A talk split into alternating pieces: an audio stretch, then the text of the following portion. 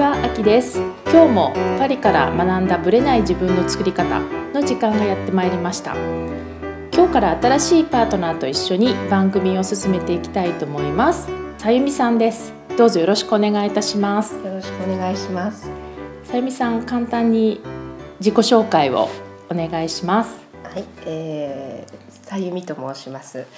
パリに住んで、うんえーもうほぼ丸8年もちょっとで9う年ん、になるかなという感じです。はい。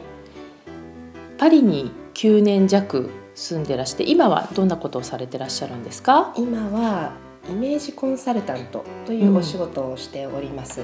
タイムではないんですが、うんまあ時間のある時に、例えばカラーパーソナルカラー診断、うんどういったお色がうんそれぞれあのあなたにぴったりなのかというのを、えー診断して差し上げたりうん、骨格。診断とか、うんこあなたの骨格をチェックして、うんそれをそれをもとにあのお洋服のアドバイスをして差し上げたりというお仕事をしております。あとはショッピングうんを同行したり断捨離のお手伝いクローゼット診断という そういったこともしております。はい、私も実はお世話になってます。はい、これからまた徐々にさゆみさんのこともあのお話しいただくことになるとは思うんですけれども、この二人で番組を進めていきたいと思います。はいそれでは本編スタートです。はい、それでは本編です。私はですね、今コーチングっていう仕事をしてるんですけども、何かをこう犠牲にしたりとかすることなく一般常識にまみれたこう古い体質とか考え方とか自分の価値観を解き放って心からやりたいことを体現するこう女性を応援していて、まあ、それをコスモポリタンスタイルっていうふうに呼んでるんですけれどもこれからちょっとずつこのポッドキャストの中でもそれをまさに体現してる人たち女性たちにインタビューしながら、まあ、どんな風に生き生き生活してるのかその秘訣もお伝えしていきたいと思ってるんですけどもそれが、えー今回第1弾でまずお届けしたいなと思います。で実は先月東京に1週間弱本当に強行で帰ったんですけれどもその時にとても素敵な女性に会ってきました。でウーマン魅力学っていうものを主催しているひろこさんを今回のゲストとしてお呼びしています。そのひろこさんという方はもともとあきさんお知り合いですか？実はですねひろこさんは数年前にブログで知り合ったんだと思うんですよね。えだからいつだ本当に最初に会ったのは多分3年ぐらい前なんですけどうんもともとブログで知ったのは本当に4年とか5年とかうんもうブログで読者としてメッセージのやり取りをしていたという関係なんですよね。何度か、えーお会いした時に、まあ、以前からこう考え方がとか発想とかがえすごく似てるなと思っていて、彼女も海外生活が非常に長かったっていうこともあって、まあ、ここちょっと12年お会いしてなかったんですけども久しぶりに会って彼女の考え方とかうん。経歴とかその辺もぜひ皆さんにシェアしたいなと思って聞いてきました。はい。はい彼女はねアメリカに15年ぐらい住んでた人アメリで、カのどちらですか？ね、もともとねうん。ニューヨークから入ったんですけど、うん。その後ロスにも住んで、うん。その後日本に戻ってきたと。はあの9.1日の頃まではニューヨークにいてその後ちょっとロスにもいてで戻ってきたと。いういはい。非常にね面白い経歴の方なので、じゃあぜひ、ちょっと楽しみですはい、ね。はい。ではどうぞお聞きください。はい、こんにちは、きです。えっ、と今日は素敵なゲストをお迎えしています。えーウーマン魅力学主催のひろこさんに来ていただいてます。ひろこさんよろしくお願いします。えっ、と簡単にまずはひろこさんの自己紹介というかどういうことをなさってるのか教えていただけますか？はい、えー、と今はですね今紹介していただいたみたいにウーマン魅力学というメソロドメソドロジーを、はいもう一回言っていい ごめんね、えーえー、とウーマン魅力学という、まあ、独自のい。メソッドをうん。自分でこう開発してプログラム化したものなんですけど、はい。それを女性を対象うん。に愛を育むパートナーシップをうん。築いていける人たちを増やしていくっていう活動をしてます。どういう女性たちが多いんですか？えっとね、お仕事を頑張ってる方たち、うんうん。うん。それからなんだろう自分の可能性を信じて、これからこう生き方を見つけていきたいっていう人たちが多いかな、で結局でもパートナーシップを軸にしていると軸ころにして。そうですねそれはパートナーを見つけたい人それともパートナーがいる人も両方かな。今はまだいないっていう人もいるしうんうん。すで、にお付き合いしてる人もいるし、うんうん。結婚してる人もいます。えーどういう割合ですか、うーんとね割合でいくと一番大きい割合のところは、今お付き合いをしてる人がいて、うんうん。でその人といい出会いをして、うん。いい結婚ができたらいいなっていう感じかな。ああなるほどね、うんうん。なぜそのパートナーシップとか、うん。そういうのにこうフォーカスしてるというか、うん。ひろこさんがやっているなんかそのきっかけみたいのはあったんですか？ひろこさんえー、と私自身はあのもともと、あのニューヨークで20年前にはい。96年に起業してるんですけど、はい。うん。その時に始めたビジネスが、うん。パートナーシップに関するものだったんですよね。なるほど、うん。うん、でじゃあそこにフォーカスしたのはなぜかというと、うん。別にそこがプロであったわけでもないし、うんうんあの得意な分野でもなかったんだけれども、たまたまその時代背景からと自分自身ができるんじゃないかっていうこう、まあ、アイデアとか合体してできたのがこのあのなんだろう自分が始めたパートナーシップっていうところにフォーカスしてやり始めたものなんだけど。ニューヨークに行ったニューヨークで起業するってすごくないですか？でもねあの私から見ると、うん。逆に言うと、例えば小学校の時に私はあの女社長になりたいんだっていう夢をね、はい。うん小学校5年生の文章の時に書いたんだけれどもひろこさん？書いてたんですうそうなの。へなんか人とは違う生き方をしたいなっていうのがすごくちっちゃい頃からあって、うんえ人と違うのが好きだったんだと思うのね、うんうん。でそこで考えたのが、うん。みんな結婚したいって言ってるから、うん。じゃあ私は起業家になりたいみたいな感じで。小学校5年生。そうそうそう。でそこからずっとその思いはあったんだけれども、やっぱりなんだろう女性で企業をやってる人っていうのは、その時代すごく少なかったので、70年代とかうん80女社長ねやってる人そうそうそう、ね。そうすると、やっぱり日本で女性が企業をやるっていうのはすごく難しいもの、うんもうそれこそなんだろう才能とお金と経験うん。と全てが揃わないとできないものみたいなところがあったので日本ではもう無理だなっていうふうに思っていた。それはいつ頃思ってもう10代の頃も思ってたし20代前あ半日本に行った時も思っていた。たうんでアメリカにまあアメリカで起業されるときに、なぜニューヨークだっ初めはねあのトロントにあカナダの？そうカナダのトロントにうん。ワーキングホリデーっていうのがあって、うん。当時はトロントとオーストラリアかな、うん。でも2カ所しかなくて、ええええであのカナダの方でトロントに行ったんですよね、うん半年間ぐらい行ったのかな。あそうなんだね。うんうんうん。うんちょうどなんか真冬の寒い時に行って。寒そうですね トロント。ちょうどクリスマスシーズンに行って、うん。もうマイナス18度とうんかそんな世界のところに行って、まあ、英語の勉強だけしてたんだけれどもなんかなんだろうな。このまま勉強だけしてても面白くないなっていうのを思って、で当時ニューヨークにいたお友達のお友達がいてでニューヨークどう？っていう話聞いたら、はい。なんでそのトロントにいるの？っていう話になって意味がわからないみたいな感じのことを言われて、うんあそうなんだみたいな。ニューヨークはね気になってはいたんだけれども、なんとなくなんだろうなあの当時こうテレビとか見てると芸能人の人たちがニューヨークから帰ってくると、はい。みんな黒ずくめになってたから、はい。なんかそういうのって嫌だななんて思っててちょっとこう抵抗感があったんだけど、ええ。うんまあでもそんなにいいって言うんだったら行ってみようと思って行ってハマっちゃったの。そう。えニューヨークの魅力ってどんなところですか？ニューヨークの魅力っていっぱいあるんだけれども、うん。私が魅力に感じているのは、どんな人にでも可能性があるっていうところ。とやっぱり、まあ、パリもね同じだと思うんだけど、いろんな人種の人たちがこうミックスして住んでいるから、こうなんだろうなあの世間とか常識に縛られないものがあるっていうところかな。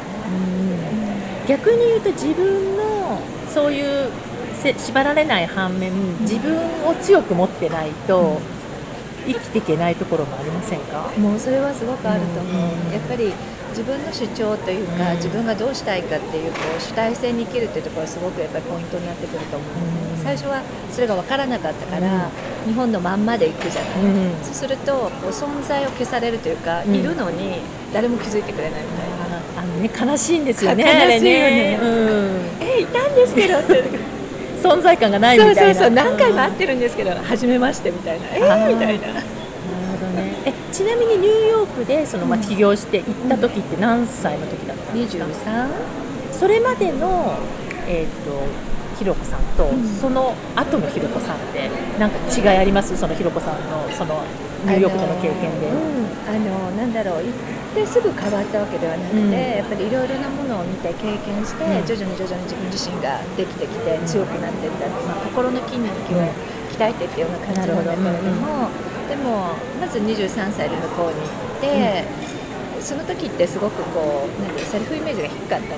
自分ひろこさん自身が、あもうなんだろう何も可能性がないし、何もできない私で行ったのね。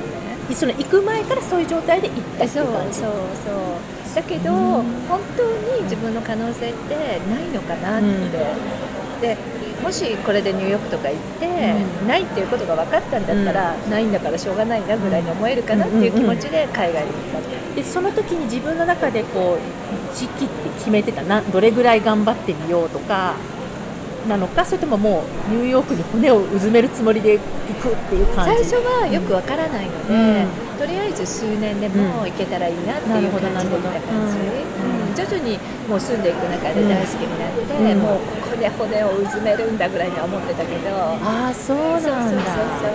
結局何年いらっしゃった？えっとね、ニューヨークは10年で、うん。その後ロスに5年いたので、じゃあ15年間アメリカに住んでた。そう16年弱かな、うん。そこでもうねご家族も結婚もされたのもニューヨークですよね。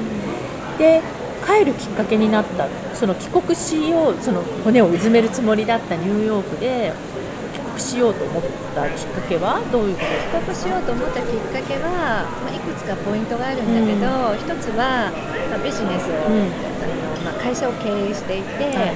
でその会社をこう大きくするということにこう注力して頑張っていたので、ええうん。一時期は IPO を目指してたりもしてたすのでごいね。もうやり手の本当に女社長ですよねまさにね。でもなんか当時は会社をやるってそういうものなのかななっていうるほどね。こううんお一人様企業とかっていうのがなかったのでう。会社ってそういうものだよねうんって従業員を雇って大きくしていく。何人ぐらいいたの？一番大きい時で50人かな。すごいでこう会社をさらに大きくしていかなきゃいけないってなると、こうやっぱり年商が上がっていったりすると、うんうん自分自身も成長していかなきゃいけないし、はい。こういくつかのいろんなこう段階を経てこう成長していかなきゃいけないんだけど、そういう中であのやっぱり子育て、子供が小さかったので、子育ての部分と会社の成長のところが結構重なっちゃって。どちらかを犠牲にしないとやっていけない状況になっちゃった時に時間的にまず無理ですもんね。難しかったのね、うんうんうん。であの結構こう飛び回ってたので例えば月に2週間ぐらいは子供から離れてた生活をしてたの。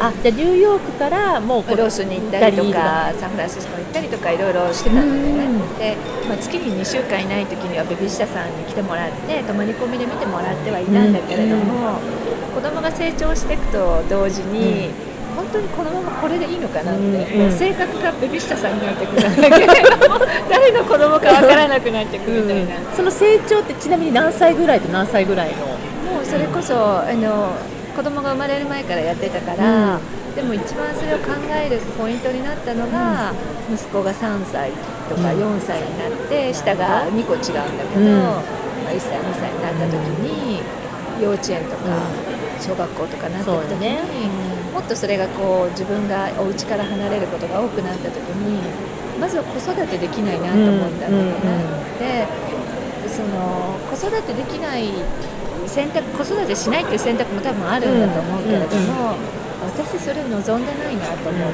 て、なるほど、やっぱりこう、まあ、夫との時間もそうだし、うん。子供との時間ファミリーとしての時間っていうのは一番大事にしていきたいなと思って結婚したので,、うん。で大事にしてしたいものがやっぱりできてなかった。うん。なるほどね、あの一番なんだろうやっぱり会社っていうのは従業員の人たちの生活もかかっているから、ね。うん。責任もあるし。責任あるしうん。守っていかなきゃいけないもの、うん。そうすると一番何に注力がいかなくなるかというと家庭に自分のね。やっぱり甘えが出てしまう,、ね。はいでそれがやっぱりなんかあのあこのままだと、私がこう思っていた大事にしたいものがまず大事にできない、でなおかつ会社はどんどん走ってるから大きくしていかなきゃいけない、どうしようと思ったタイミングがあって、で同時に主人がその時に、あのなんだろう主人の転機にもなってあのまあ、弁護士を目指したいっていうことになって、キャリアの転機キャリアの転機が来たのね、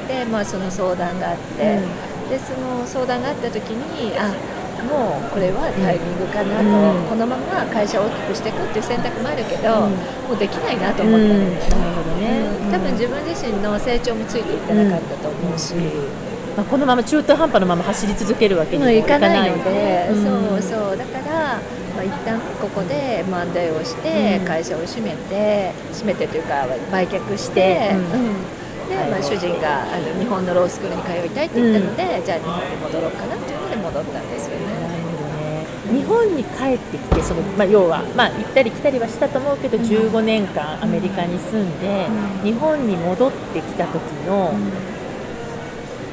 カルチャーショックとかありました、あるいは逆カルチャーショックみたいな、あのある程度は想像はできていた、まあ、あのしょっちゅう日本にも帰ってきてたし、うん。日本がどういう状況かっていうのは分かってたけれどもただやっぱり旅行者みたいな気分で帰ってきてたから。そうよねもちろん。もう言えばニューヨークそうっていうそう感じだもんねそうそう。だからこういざ住むとなると、うん。子どもの幼稚園だとか住む場所だとかいろいろとこう環境を整えていく中では、やっぱりねあの海外に出た時になぜ海外に出たいと思ったかというとやっぱり日本がすごく窮屈だった、うんうん。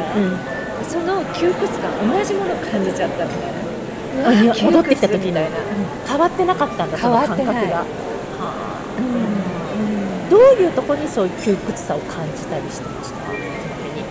もうねあのくだらないところなんだけれども、うんうん。例えばこうなんだろう主人とお買い物に行きます、うん。はい。うん。であの例えば店員の方が名刺をくださったりするじゃない、はい。うん。でアメリカだとレディーファーストだし、ええっていうのもあって、え必ずこう奥さんの方に名刺くれて、で。こう夫の方だけど、日本ってくれないのね 女性に。女性旦那さんだけ？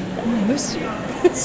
またそこでも存在感が消されてそう。存在感消されたみたいな。うん。で子供の例えばこう学校に行ったりするじゃない、でこう、まあ、いわゆるママ友達っていうのがうんいたりするじゃん、クラスのママたちがいて、でその時に会話が、例えば海外だと、うん。あなたは何してるの?」みたいな。うん。ありますね、そういうこと。を言うでも日本の場合だと「旦那さん何してるの? 」え私は?」みたいな「聞いてくれないの?」みたいな。そういう時自分から言っちゃったりする言わない言わないんだけれど、あこれは合わせなきゃいけないと思って合わせていくんだけど、そういうこう一つ一つ存在感を消されるところが窮屈に感じたかもしれない。自分の中でじゃあこうアメリカで学んだりとかアメリカで培ったこう、まあ、セルフイメージもだいぶ上がってきたわけじゃない、その15年で会社もとして、それとこの日本の中でどうやってうまく適応していったっていうかバランスをうまく取って。時間がかかりました。あそうどどれぐらいどれぐらいって聞いていいのかわかんない。そのどうだろう。海外にいる時の自分とうん。日本にいる時の自分が同一してきたのが、ん。やっぱりこう3年も4年もかかった。なるほどね。最初はやっぱりうん。日本にいる時の自分を作っていった感じ。あその前にいた時の自分と？前の時の自分とはやっぱりこう結婚もしてるし、うん子供もいるしっていうところで全然違うんだけど、うん。会社もやってるし、はやってたしっていうのがあったから、だけど合わせていかなきゃっていうか、あまり自分を出しちゃいけないわっていうじゃあこうアメリカでの部分をちょっとこう抑えめにするかなり抑えめ。自分の意見を言わないとか、それでこうやっぱ苦しさを感じたりそこもやっぱり窮屈感の一つだったんだよね、自分を出せない、